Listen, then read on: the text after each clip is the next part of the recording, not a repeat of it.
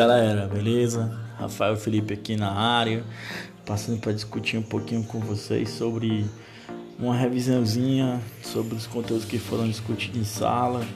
Então estou aqui para discutir hoje um pouquinho sobre o processo de proclamação da República, né? E os primeiros desdobramentos dessa proclamação da República e depois discutir um pouquinho sobre os pontos preliminares do que a gente pode chamar de Primeira República, né?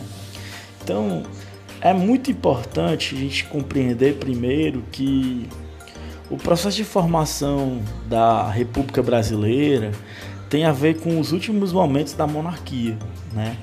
Você vai entender que a monarquia de Dom Pedro II, ela perdura um momento de grande estabilidade, né?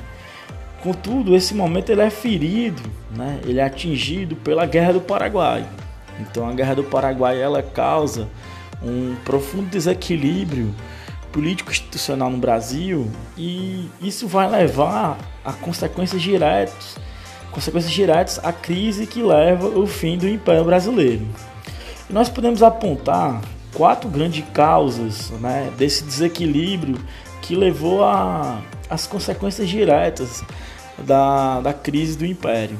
A primeira causa seria a questão militar, né? em que você vai ter um conjunto de militares né, que perceberam que em uma república o protagonismo do exército é muito maior do que no império.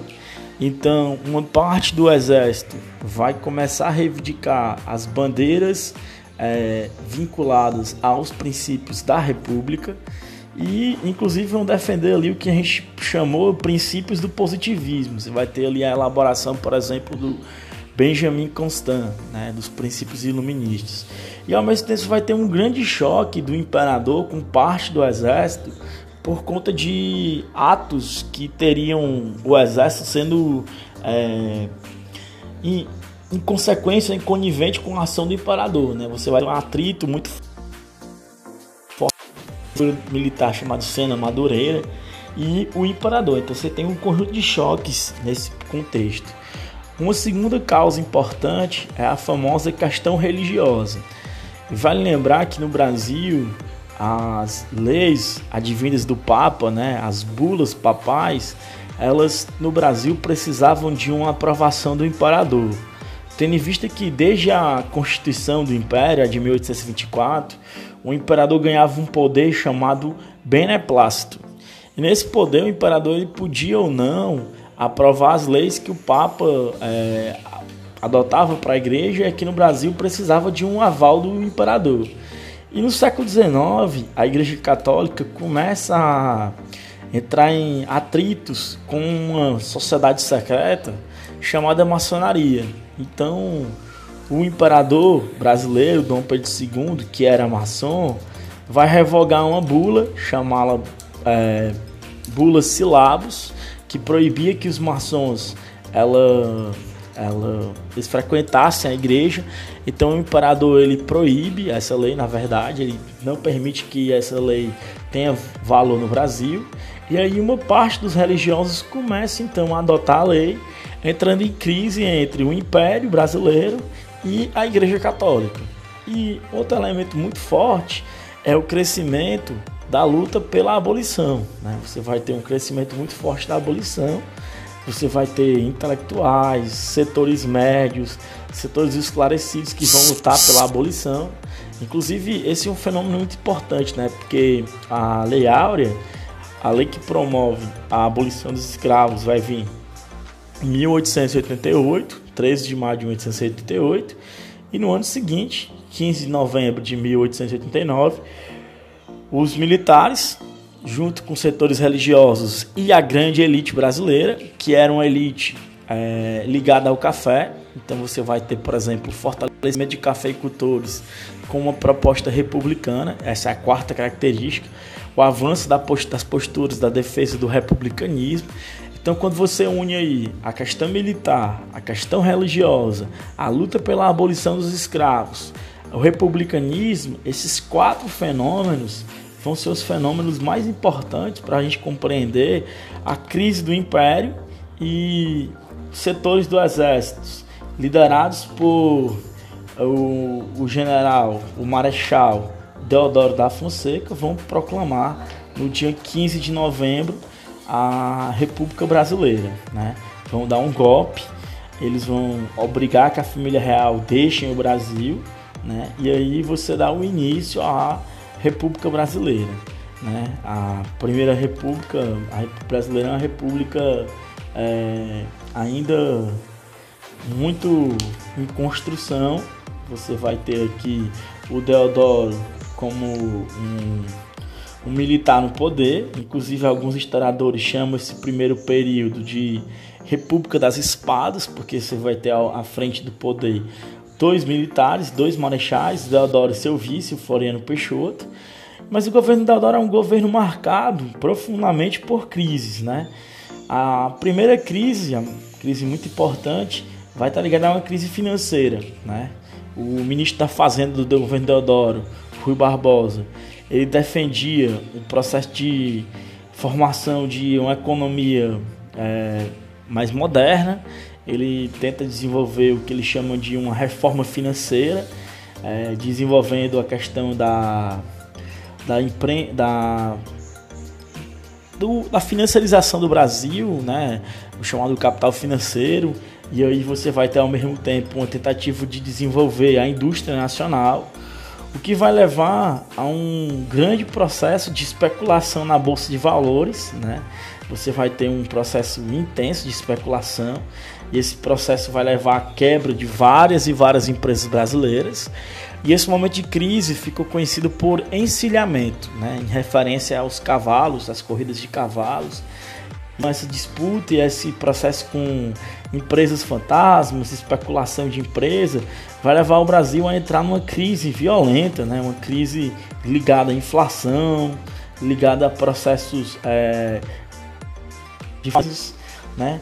Ao mesmo tempo que o Brasil vive essa crise financeira, o governo do Deodoro também foi marcado pela aprovação da primeira Constituição é, da República Brasileira, é, aprovada e sancionada em 24 de fevereiro de 1891, uma, uma Constituição que defendia um Brasil republicano, né? Você constituía ali a chamada, o chamado Estados Unidos do Brasil. O Brasil passava a ser uma república federativa que apresentava três poderes, né?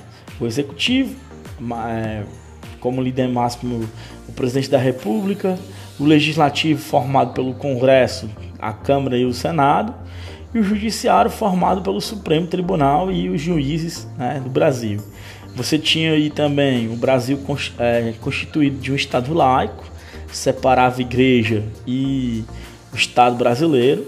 Você tinha o direito ao voto apenas de homens maiores de 21 anos, era o voto universal, desde que fossem brasileiros e alfabetizados. Então você entende que você tem uma grande maioria das pessoas que não podiam votar, né? Menores de 21 anos, estrangeiros, e há uma duas exclusões interessantes. Os soldados, esses não deveriam votar, e os clérigos regulares, os monges e os padres, não podiam votar no Brasil a grande, uma, grande parte da população que eram de mulheres, essas estavam excluídas do processo eleitoral. Né? Além disso, é importante lembrar que a, as eleições eram em eleições de, de forma aberta, né? era um voto aberto, voto era aberto. E aí você vai ter ainda o governo Deodoro enfrentando revoltas importantes, né? Você vai ter a, o que é conhecido como o Ministério das Guerras, né? Arquitetado pelo republicano Quintino Bocaiúva. Você vai ter, além disso, uma crise que vai levar né, à primeira revolta da Armada no Brasil. Né, a Marinha, que era um, uma instituição conservadora, porque defendia a manutenção da, da, da, do Império e não da República, era contrária à proclamação da República, então você vai ter uma crise muito forte. E essa crise faz com que Deodoro não se sustente no poder renuncie, né? E quem vai assumir, mesmo que ainda não podendo constitucionalmente isso, através de um acordo, vai ser Floriano. Floriano que vai ficar conhecido como um, o consolidador da República, né? O famoso Marechal de Ferro. Ele vai começar a estabelecer acordos vai começar a definir alguns preços dos alimentos, vai fazer um controle para diminuir a inflação. Ele vai ter que enfrentar a chamada segunda reforma, é, revolta da Armada. E aí o Floriano vai conseguir fazer uma uma, um combate muito forte, né? Vai defender inclusive um posto chamado florianismo, que atacavam essas revoltas, né? E o Floriano consegue consolidar a revolta. Ainda vai enfrentar, por exemplo, uma outra revolta no sul do Brasil chamada Revolução Federalista, que você vai ter um peso muito grande no sul do Brasil, né? Você crescer ali no sul do Brasil, grupos de oposição, muito ligado a um positivista chamado Júlio Castilho, né? E você vai ter a, a, a, o grupo do Castilho que ficou conhecido como os Pica-Paus e é, que recebiam apoio de Floriano. E você vai ter um outro grupo lá muito ligado ao que chamava de Maragatos, que eram apoiados por oficiais da Marinha. Né? Você tem de um lado os Pica-Paus, de Júlio Castilho, próximo a Floriano, e os Maragatos, que eram próximos aos, aos oficiais da Marinha, né? que vai formar uma grande guerra civil no sul do Brasil, né? mas acaba com a vitória dos florianistas. Floriano consegue, é, consegue derrotar essa revolta e ele sai da presidência e começa ali um processo de consolidação é, da República, desde que ele vai passar a presidência para o que a gente vai constituir um pouquinho mais na frente, e nosso segundo episódio que é falar um pouco sobre essa primeira república, né? Os elementos da primeira república e tudo mais. Então a gente fica aqui com o primeiro episódio, explicando um pouquinho sobre essa transição do Império para a República e os dois primeiros presidentes militares, é o que nós chamamos de República das Espadas.